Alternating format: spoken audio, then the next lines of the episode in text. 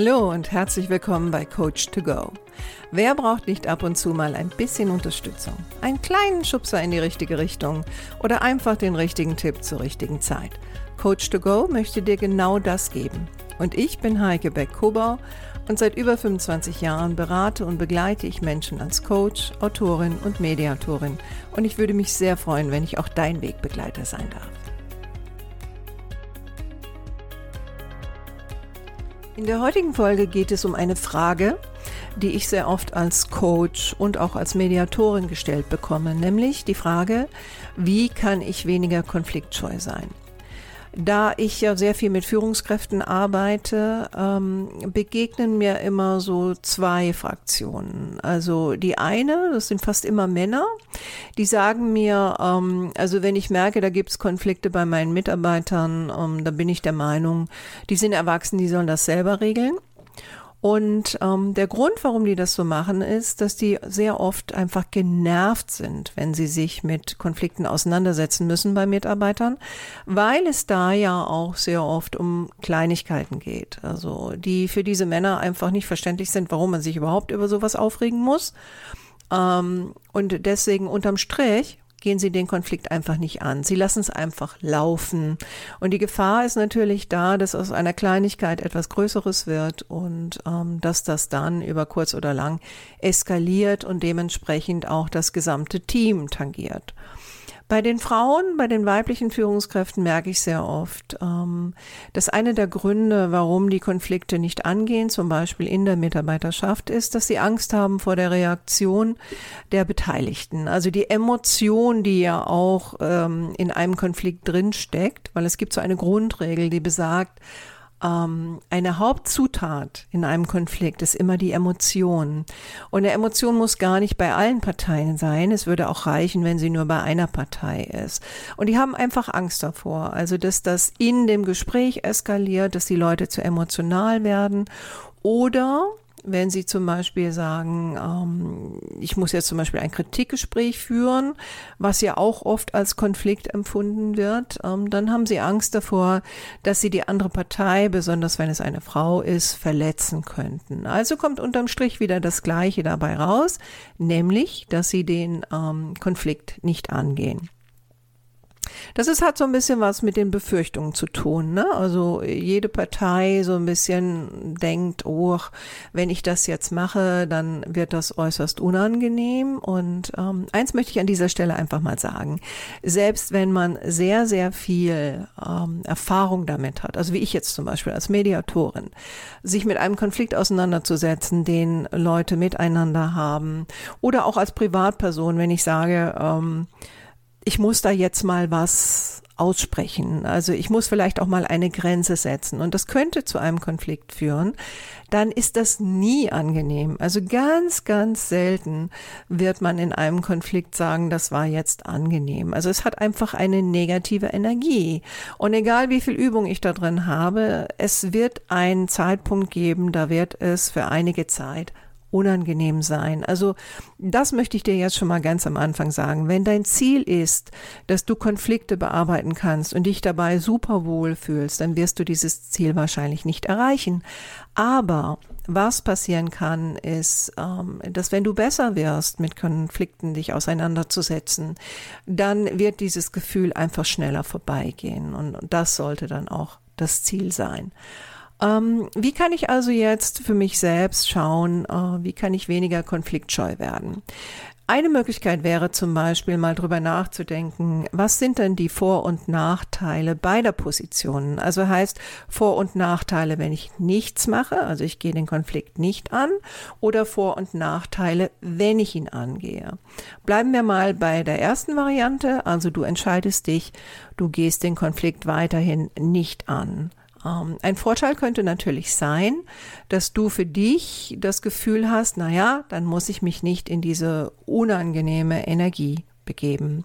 Das zweite könnte sein, ähm, dass du vielleicht denkst, na ja, dann äh, sage ich auch nichts Falsches in Anführungsstrichen und niemand wird verletzt oder niemand regt sich auf. Ähm, das dritte könnte sein, ähm, ich sehe das als Vorteil, äh, dass ich nicht unangenehm auffalle, indem ich jemanden vielleicht auch damit konfrontiere. und werde dann weiterhin gemocht. Hm? Äh, Nachteile sind natürlich, dass wenn du jetzt Führungskraft bist ähm, und einen Konflikt bei Mitarbeitern nicht angehst, dass dann natürlich das Ganze mittelfristig eskalieren kann, dass es schwelt und dass etwas passiert, was in größeren Teams zum Beispiel die Norm ist, nämlich dass die beiden Konfliktparteien sich ähm, Verbündete suchen und das kann natürlich ein ganzes Team splitten. Ein Nachteil könnte auf der persönlichen Seite auch sein, ähm, dass es irgendwann an dein Selbstbewusstsein geht, weil meine Erfahrung ist, dass äh, Menschen, die konfliktscheu sind, sind keine dummen Menschen. Also die wissen sehr genau, dass es eigentlich jetzt mal angesagt wäre, eine Grenze zu ziehen oder einen Konflikt anzugehen, ähm, hadern dann damit, dass sie es nicht getan haben. Also man nennt das einen intrapersonellen Konflikt. Also der Konflikt ist dann in mir, weil ich habe zwei verschiedene Parteien, die in mir miteinander streiten. Also die berühmten zwei Stimmen. Ähm, die eine sagt, äh, oh, um Gottes Willen, geh da bloß nicht hin, geh das bloß nicht an, dann hast du deine Ruhe. Und die andere sagt, Mensch, sei nicht so ein Weichei, jetzt leg mal los hier, kann ja wohl nicht sein, ähm, du musst dich auch mal wehren oder du musst auch mal Führungskraft sein, du kannst das nicht laufen lassen. Also sprich, diese Ruhe, die ich glaube ähm, zu gewinnen, wenn ich einen Konflikt nicht angehe, die habe ich vielleicht gar nicht, weil ich mit mir selbst hadere. Also auch das ist ein Nachteil. Und wenn ich natürlich Führungskraft bin und Konflikte in meiner Abteilung laufen lasse, ähm, dann wird das auch über kurz oder lang nach außen dringen. Heißt, ähm, es wird auch meinem Ruf schaden. Was sind jetzt die ähm, Vorteile, wenn ich einen Konflikt angehe? Naja, man braucht das ja nur rumzudrehen. Also das eine ist, dass ich ähm, einen Konflikt hoffentlich auch beilegen kann. Das Zweite ist, dass Mitarbeiter ähm, sich auch durchaus ernst genommen fühlen mit ihren Anliegen, auch wenn du vielleicht denkst, naja, also ist ja eigentlich eine Kleinigkeit, aber wie gesagt, Achtung, Kleinigkeiten können in relativ kurzer Zeit sehr, sehr groß werden. Ähm, ein anderer Vorteil ist ne, der Imagegewinn. Du bist jemand zum Beispiel, der Grenzen setzen kann oder der Konflikte angeht. Ähm, was ist ein Nachteil, wenn du es angehst? Ja, du wirst am Anfang dich wahrscheinlich sehr verunsichert fühlen. Ja, du wirst äh, Momente haben, da fühlt sich das sehr, sehr unangenehm an. Ja, du könntest den ein oder anderen Ruf bekommen. Also mit dir ist, äh, kann man es nicht einfach machen. Ja, also du bist vielleicht keine ähm, leichte immer nette, in Anführungsstrichen, ähm, Führungskraft zum Beispiel oder auch Kollegin oder Kollege. Aber ganz ehrlich, da gilt es dann auch wieder drüber nachzudenken, ähm, ist nett sein eigentlich immer die Lösung? Ja, willst, willst du immer geliebt werden oder willst du respektiert werden? Ähm, und auch Leute, die meinen, dass sie es mit dir machen können, ähm, sind das wirklich Leute, mit denen du ähm, oder von denen du gut gesehen werden willst? Ja, also das ist auch mal so etwas, wo man mal so ein bisschen drüber nachdenken kann. Ähm, wenn du jetzt für dich entscheidest, äh, du möchtest jetzt äh, einen Konflikt angehen, also entweder indem du selber eine Grenze setzt oder indem du sagst, ich bin Führungskraft und ähm, ich muss da jetzt einfach mal rein in diesen Konflikt dann würde ich dir empfehlen, also was immer gut ist, ist eine gute Vorbereitung. Und was heißt eine gute Vorbereitung? Das heißt, dass du dich in Ruhe mal hinsetzt und ähm, dir überlegst, ähm, wie will ich diesen Konflikt jetzt angehen? Ähm, welche Informationen möchte ich von den Parteien bekommen?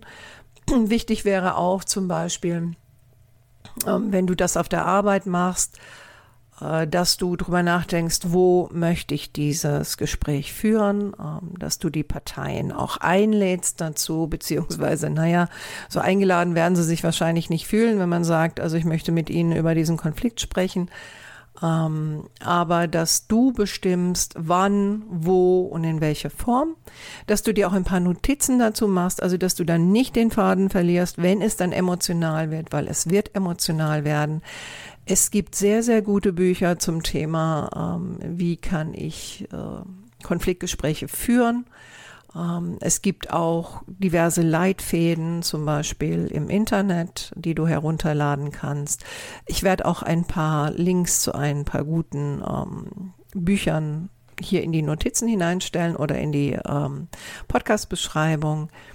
Ich würde dir empfehlen, dass du vorher im Raum bist, äh, dass du dich ein bisschen akklimatisierst, dass du nochmal durch deine Notizen schaust ähm, dass du dadurch, dass du die Erste bist oder der Erste bist, der den Raum besetzt hast, auch quasi derjenige bist, der das Gespräch führt. Ähm, mach dir klar, wo willst du hin, was soll am Ende bei rauskommen.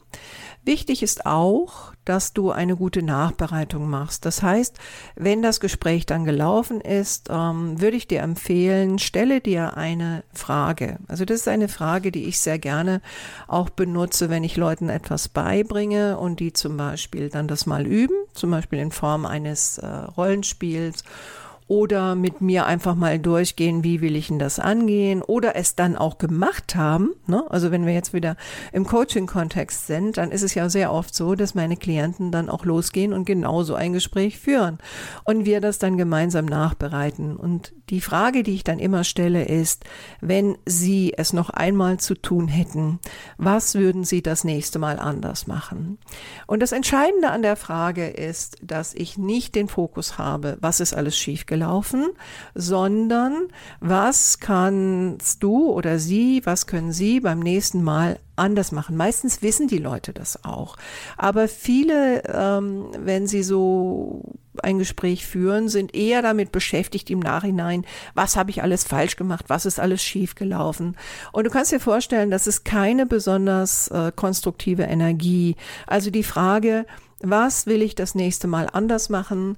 Und das würde ich dann auch schriftlich festhalten. Also mach dir ein paar Notizen dazu. Ähm, dann vielleicht auch die Frage, was ist alles super gelaufen oder gut gelaufen? Womit bin ich sogar zufrieden? Und ganz, ganz wichtig ist, je nachdem, wie es dir auch danach geht, also wird einmal diese Nachbereitung, also auch diese kleine schriftliche Nachbereitung, wird dazu führen, dass du auch ein bisschen Distanz bekommst vielleicht zu dem, was da passiert ist. Und ähm, dann würde ich dir auch empfehlen, dass du im Nachhinein auf jeden Fall für dich auch ein bisschen Zeit reservierst. Also wenn du jetzt ähm, Führungskraft bist, dann heißt das, dass du nach dem Gespräch mindestens eine Viertelstunde hast für dich. Äh, vielleicht magst du auch den Raum verlassen, gehst mal ein bisschen vor die Tür, gehst mal ein bisschen um den Block ähm, und sorgst für dich. Vielleicht gehst du einen Kaffee trinken oder wenn du Raucher bist, gehst du eine Zigarette rauchen. Äh, auf jeden Fall das Ganze für dich nochmal in einer konstruktiven Art reflektieren. Und wenn du merkst, ähm, es geht mir gar nicht so gut, dann überlege dir, wie kannst du für dich selbst sorgen? Und vielleicht überlegst du dir das auch vor dem Gespräch. Ich meine, wer kennt dich besser als du selbst? Also wenn du weißt, dass du wahrscheinlich danach dich erstmal nicht so gut fühlen wirst, was kannst du dann für dich selbst tun? Wie kannst du für dich selbst sorgen? Also man nennt das die Wenn-Dann-Technik. Also wenn das passiert, was mache ich dann? Ein weiterer Tipp wäre auch, ähm, wenn du jetzt zum Beispiel für dich persönlich sagst, äh, ich möchte gerne mehr Grenzen setzen, ja, und befürchtest, dass daraus ein Konflikt erwachsen könnte, dann würde ich dir empfehlen, fang mit kleinen Dingen an. Und da sind wir eigentlich beim klassischen Nein sagen. Und sicherlich werde ich dazu auch noch einen Podcast machen, weil ich auch die Frage immer wieder gestellt bekomme. Und gleichzeitig, ähm, wenn dich das Thema interessiert, ich habe ja auch einen eigenen YouTube-Kanal. Also gib einfach meinen Namen ein, Heike Beck Kobau, und dann kommst du zu meinem YouTube-Kanal. Äh, in dem befinden sich derzeit etwas über 40 Videos. Und da gibt es auch ein Video zum Thema äh, Nein sagen üben.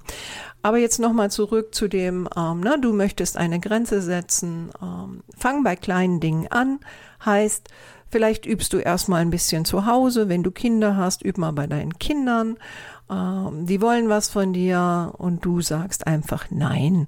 Also wichtig beim Nein sagen ist auch, äh, besonders für die Frauen, die jetzt zuhören, erkläre nicht, warum du Nein sagst. Okay, also Frauen haben die Tendenz, äh, anzufangen mit, ja, tut mir leid, aber das geht nicht, weil. Und dann fangen die an, eine Riesengeschichte zu erzählen. Und das schwächt ihr Nein ungemein. Also übe einfach mal bei kleinen Dingen Nein zu sagen. Ähm, und wenn du das Gefühl hast, oh, das geht schon ganz gut, ne, dann äh, gehst du zu größeren Dingen über. Und vielleicht noch ein kleiner Tipp. Wenn du jemand anderem eine Grenze setzt, dann erwarte nicht, dass der andere begeistert ist. Also da wären wir bei dem Thema, wie kann ich Kritik äußern oder wie kann ich Nein sagen, ohne dass der andere jetzt verletzt ist oder sich aufregt oder enttäuscht ist. Ich meine, der andere wollte ja was von dir und du sagst jetzt Nein. Also wie kommen wir dann bitte schön auf das schmale Brett, dass der andere jetzt auch noch begeistert sein soll, wenn du eine Grenze setzt? Der andere ist für seine eigene Reaktion zuständig und hat das Recht darauf, vielleicht jetzt auch enttäuscht zu sein.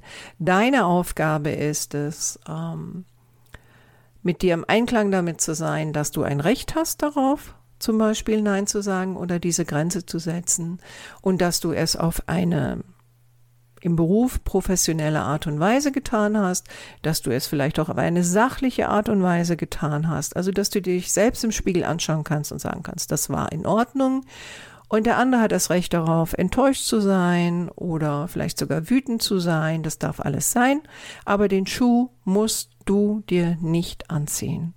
So, jetzt haben wir schon 15 Minuten. Ich glaube, ich komme jetzt auch mal zum Ende. Wenn du Fragen noch zu dem Thema hast, ähm, dann schreib sie doch einfach in die Kommentare oder schick mir eine Mail. Meine Mailadresse findest du ähm, in den Kontaktdaten. Und ich würde mich freuen, wenn du beim nächsten Mal wieder einen meiner Podcasts hörst. Und ich hoffe, dass es für dich hilfreich war und wünsche dir heute noch einen wunderbaren Tag und ähm, gute Erfahrung bei dem Thema nicht mehr so konfliktscheu zu sein. Deine Heike Beck-Kober. Ciao.